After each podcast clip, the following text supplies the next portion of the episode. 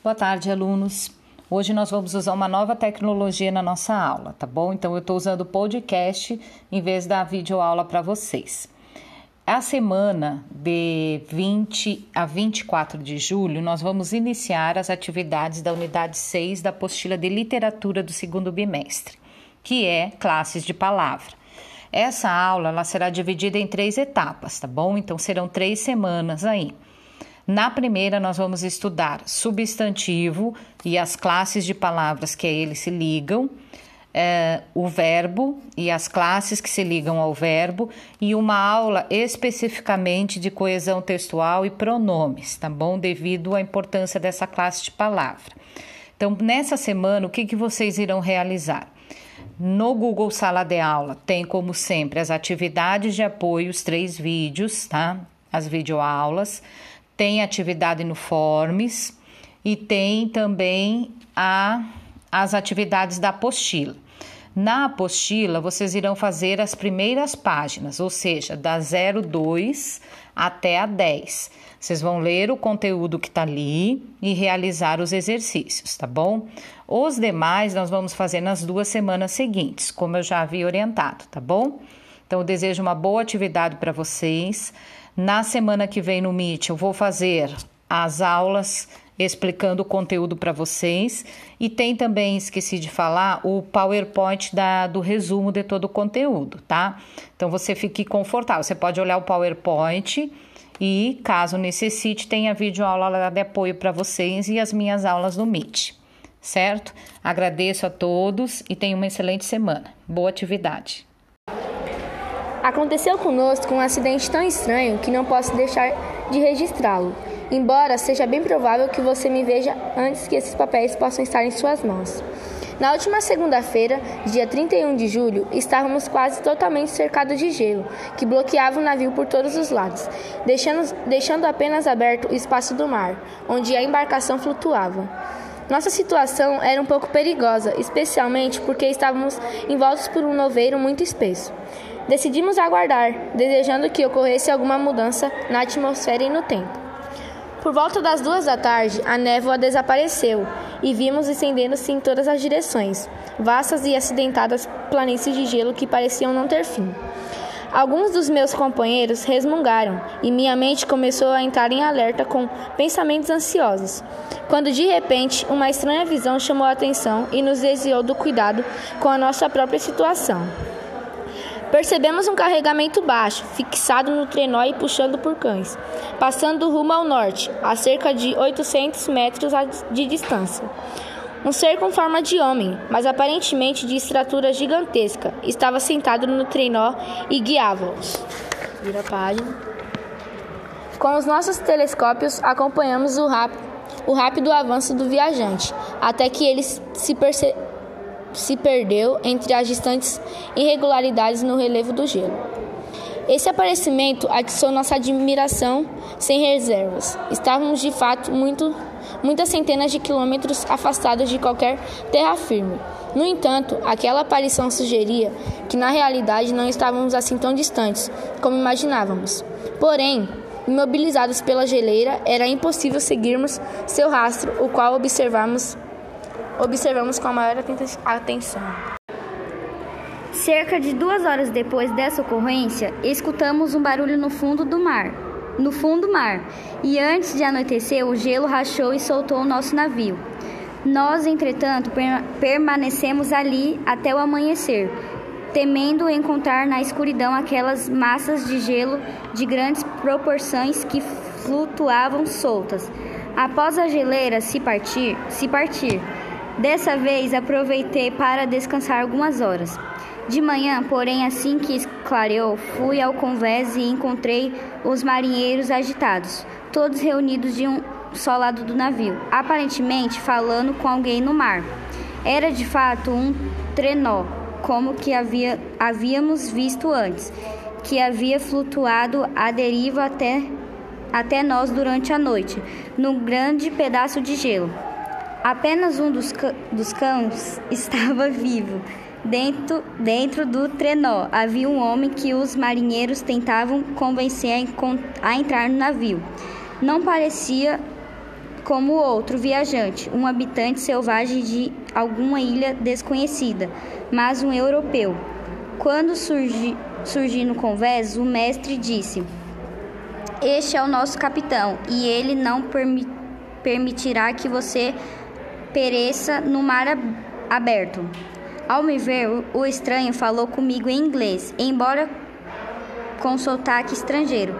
Antes de subir a bordo do seu navio, ele disse: Poderia ter a bondade de me informar para onde vai? Você pode me imaginar meu espanto ao ouvir tal pergunta diri dirigida a mim por um homem à beira da destruição. E a quem eu deveria supor que minha embarcação seria um recurso que ele não trocaria nem pelas mais preciosas riquezas que a terra pudesse pagar. Respondi, no entanto, que estávamos em uma viagem de descoberta rumo ao Polo Norte. Ao ouvir isso, ele pareceu satisfeito e concordou em subir a bordo. Bondoso Deus, Margarete, se você tivesse visto o homem que assim se entregou para se salvar, a sua surpresa teria sido infinita. Os braços e pernas dele haviam quase congelado, e seu corpo estava devastado pela fadiga e pelo sofrimento. Jamais vi alguém numa condição tão deplorável. Tentamos levá-lo para uma cabine, mas assim que deixou o ambiente ao ar livre, ele desmaiou. Então, nós o trouxemos de volta ao convés e reanimamos, esfregando e o forçando a engolir um pouco de, de aguardente. Assim que ele mostrou sinais de vida, nós o envolvemos em cobertores e o colocamos perto da chaminé do fogão da cozinha. Lentamente, ele foi se aquecendo, tomou um pouco de sopa e se recuperou muito bem. Dois dias se passaram dessa maneira. Antes ele conseguisse falar várias vezes. Temi que o sofrimento dele o privasse de compreensão. Quando, de alguma forma, ele se recuperou, eu o levei para minha própria cabine e cuidei dele tanto quanto meu dever permitia. Nunca vi criatura mais interessante. Seus olhos geralmente tinham uma expressão de selvageria e até mesmo de loucura. Mas, em alguns momentos, quando alguém faz um gesto de bondade ou realiza o serviço mais banal para ele, todo o seu rosto se ilumina, por assim dizer, com um facho de benevolência e doçura como nunca vi igual. De um, de um modo geral, ele se mostra melancólico e desesperado, e, às vezes, range os dentes, como se estivesse incomodado com o peso das desgraças que o oprimem. Quando meu convidado se recuperou um pouco, tive, tive grande dificuldade para afastar os tribulantes que queriam lhe fazer mil perguntas. Eu não por, por eu não podia eu não poderia permitir que ele com o corpo a, e a, me, a mente, mente, mente num estágio, estágio de recuperação que evidentemente dependia de muitos repouso fazer atormentada pel, pela curiosidade oci, oceana, ociosa dos outros. Uma vez, porém, o imen imediato, imediato pergunto para ele tinha chegado tão longe no gelo num veículo estranho. O semblante dele instantaneamente assumiu o aspecto da mais profunda escuridão e ele respondeu: para buscar alguém que fugiu de mim. E o homem que você perseguiu viajou da mesma maneira? Sim. Então imagine, imagino que ouvimos. Um dia antes de encontrarmos você, vimos alguns cães no gelo, puxando um trenó com um homem a bordo. Isso despertou a atenção do desconhecido, que então fez uma série de perguntas sobre o caminho que, que o demônio, como chamava, tinha seguido. Pouco depois, ao ficar a sós comigo, ele disse: Sem dúvida tem aguçado a sua curiosidade, assim como a dessa boa gente. Apesar disso, você é bastante cuidadoso ao fazer perguntas. Com certeza seria de fato muito impertinente e desumano da minha parte incomodá-lo com qualquer curiosidade minha. Mesmo assim, você me livrou de uma situação estranha e perigosa. Com desprendimento, restaurou a minha vida. Logo depois, ele perguntou se eu achava que o rompimento do gelo teria destruído outro trenó. Retruquei que não poderia responder com nenhum grau de certeza, pois o gelo só havia quebrado. De fato, perto da meia-noite, e o viajante poderia ter chegado a um lugar, um local seguro antes desse horário. Portanto, eu não tinha como julgar. A partir desse momento, um novo sopro da vida reanimou o corpo decaído do estranho, que manifestou grande desejo de subir ao convés para observar o trenó que antes havia aparecido. No entanto, eu o persuadi. A partir desse momento, um novo sopro de vida reanimou o corpo decaído do estranho, que manifestou grande desejo de subir. Ao contravés para observar o trenó que antes havia desaparecido. No entanto, eu persuadi a, permanecer na cabine, pois ele estava fraco demais para suportar o rigor do clima. Prometi que alguém ficaria vigiando e que avisaria imediatamente se qualquer novo objeto fosse vislumbrado. vislumbrado. São essas as minhas anotações diárias com relação a esse tal estranha ocorrência até agora. Gradualmente, a saúde do estranho melhorou, mas ele se cala e se sente desconfortável quando alguém, exceto eu, entra na sua cabine. No entanto, seus modos são tão considerados consid, concilado, no entanto, seus modos são tão conciliadores e gentis que todos os marinheiros estão interessados nele.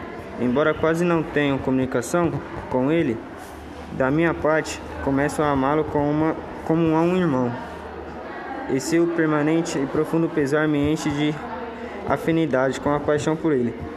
Por nossos bons tempos, ele deve ter sido uma criatura nobre para se manter mesmo agora, em destroços tão interessáveis e amável eu disse em uma das minhas cartas, minha querida Margaret, queria que jamais encontraria um amigo no imenso oceano.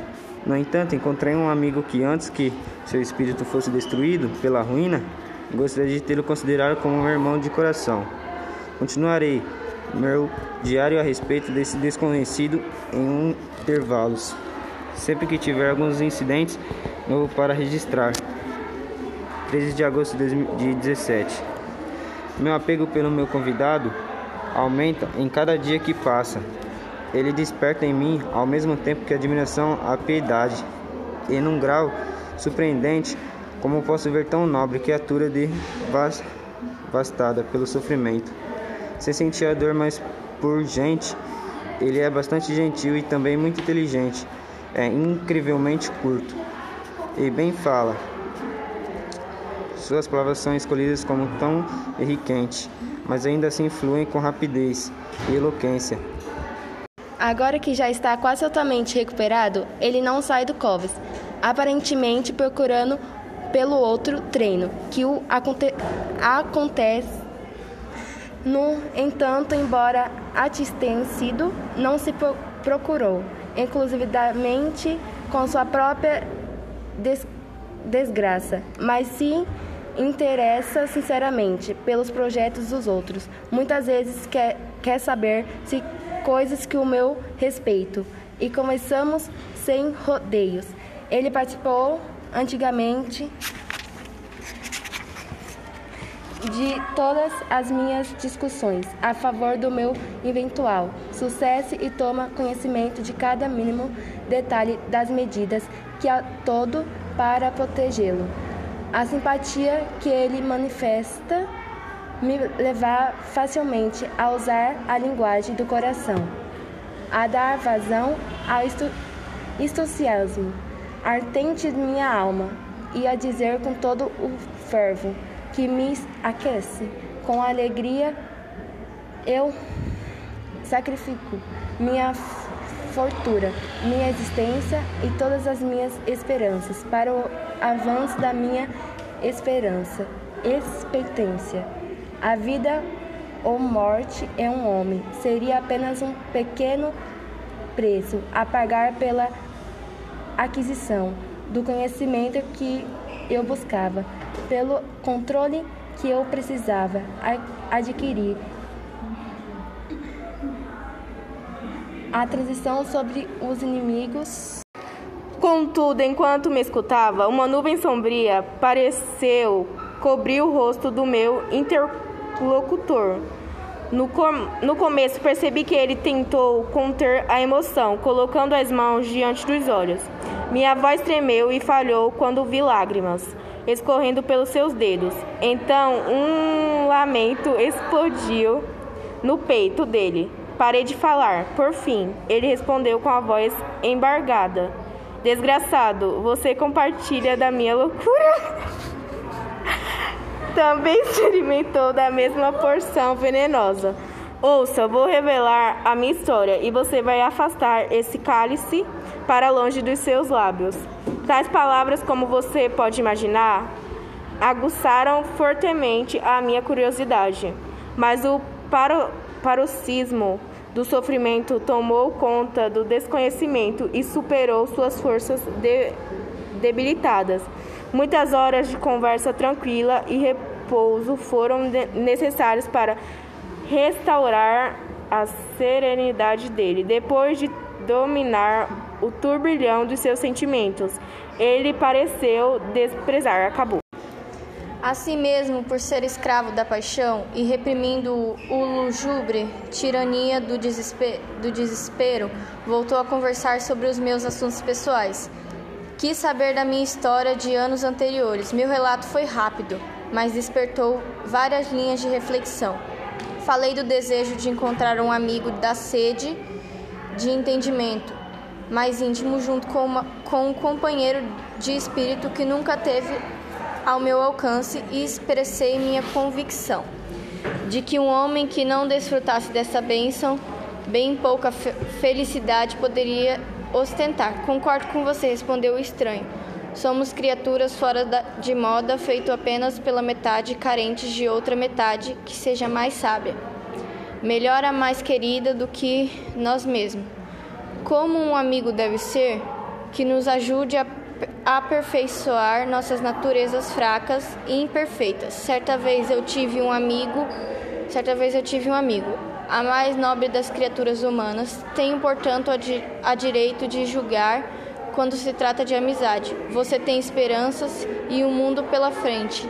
Eu não tenho motivo de desespero. Mas eu e eu perdi tudo e não posso começar a vida outra vez. Ao dizer isso, o semblante dele passou a estampar uma tristeza, calma, melancólica que tocou meu coração, mas ele permaneceu em silêncio e logo se retirou para sua cabine. Mesmo com o moral abalado, ninguém apreciava mais intens intensamente as belezas da natureza do que ele. O céu estrelado, o mar, todas as passagens, paisagens oferecidas nessa maravilhosa região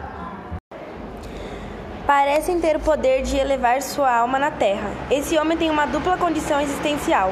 Ele pode sofrer a desgraça e ficar abatido com as decepções, mas quando se recolhe a si mesmo, parece um espírito celestial, com um escudo de luz ao redor, cuja proteção nenhuma dor ou insens insensatez de se arrisca a enfrentar. Você debocharia do entusiasmo que manifesto a respeito desse divino andar, andarilho? Não faria se eu reconhecesse, se o conhecesse. Você tem sido educado e tutelado pelos livros, de desconhece o mundo real, então é um pouco simplori simploria. Isso, porém, só até a terna ainda mais apta a apreciar os méritos extraordinários desse homem maravilhoso. Às vezes, tento descobrir qual qualidade ele possui, que o eleva tão desmesuradamente acima de qualquer outra pessoa que já conheci. Creio que o discernimento intuitivo, o poder de julgar rapidamente sem jamais falhar, o poder inigualável de penetrar com clareza e precisão nas causas das coisas. Ademais, junte a tudo isso uma facilidade de expressão em uma voz cujas entonações variadas conquistam a alma com música. 19 de agosto de 1700. Ontem o estranho me disse: Como você pode perceber facilmente, capitão Alto? Sofri infortúnios assombrosos, muito difíceis de recuperar. Eu já havia decidido que a memória desses males deveria morrer comigo, mas você me convenceu a mudar de ideia. Você busca conhecimento e sabedoria, como eu já busquei. Desejo ardentemente que a recompensa de sua ambição não seja uma serpente a atormentá-lo, como aconteceu comigo. Não sei se o relato dos meus tropeços lhe será útil, porém, quando penso que está seguindo o mesmo curso, expondo-se aos mesmos perigos que me tornaram o que sou, Imagino que poderá tirar da história alguma lição capaz de guiá-lo na realização de sua empreitada, ou que, ou que o console caso falhe. Prepare-se para ouvir falar de fatos que normalmente seriam considerados prodigiosos. Se estivéssemos no meio de um cenário da natureza mais domesticado, eu temeria enfrentar sua incredulidade, talvez o ridículo, mas muitas coisas que provocariam riso nos incautos, que ignoram os poderes multifacetados da natureza, certamente parecerão possíveis nessas regiões selvagens e misteriosas. Não tenho dúvidas. No conjunto do meu relato, transmite evidências internas da verdade dos acontecimentos que o compõem. Como você pode facilmente imaginar, fiquei muito satisfeito com a comunicação oferecida mas não suportava a ideia de que ela renovasse seu dor ao relatar seus infortúnios. Eu estava muito ansioso para ouvir a narrativa prometida, em parte por curiosidade e em parte pelo forte desejo de melhorar o destino dele, se isso estivesse ao meu alcance. Manifestei esses sentimentos em minhas respostas. Agradeço a consideração, mas é inútil, ele respondeu. Meu destino está quase cumprido. Resta apenas mais um evento para que eu possa descansar em paz. Compreendo seu, seu sentimento. Ele continuou. Ao perceber que pretendia interrompê-lo, mas está enganado, meu amigo. Não me, não me permite chamá-lo assim. Nada pode alterar tal situação. Ouça minha história e perceberá que o meu destino foi traçado inexoravelmente. Então ele me disse que começaria sua narrativa no dia seguinte, quando eu estaria de folga. Essa promessa recebeu de mim os mais sinceros agradecimentos. Decidi registrar toda a noite, quando não estiver impera imperativamente ocupado com os meus deveres, o que ele relatou durante o dia, se possível com as suas próprias palavras. Se estiver atarefado, pelo menos farei anotações. Sem dúvida, esse manuscrito trará a você o maior prazer. Para mim, por outro lado, eu conheço e ouço pessoalmente o estranho. Um dia, no futuro, lerei esse relato com grande interesse e simpatia.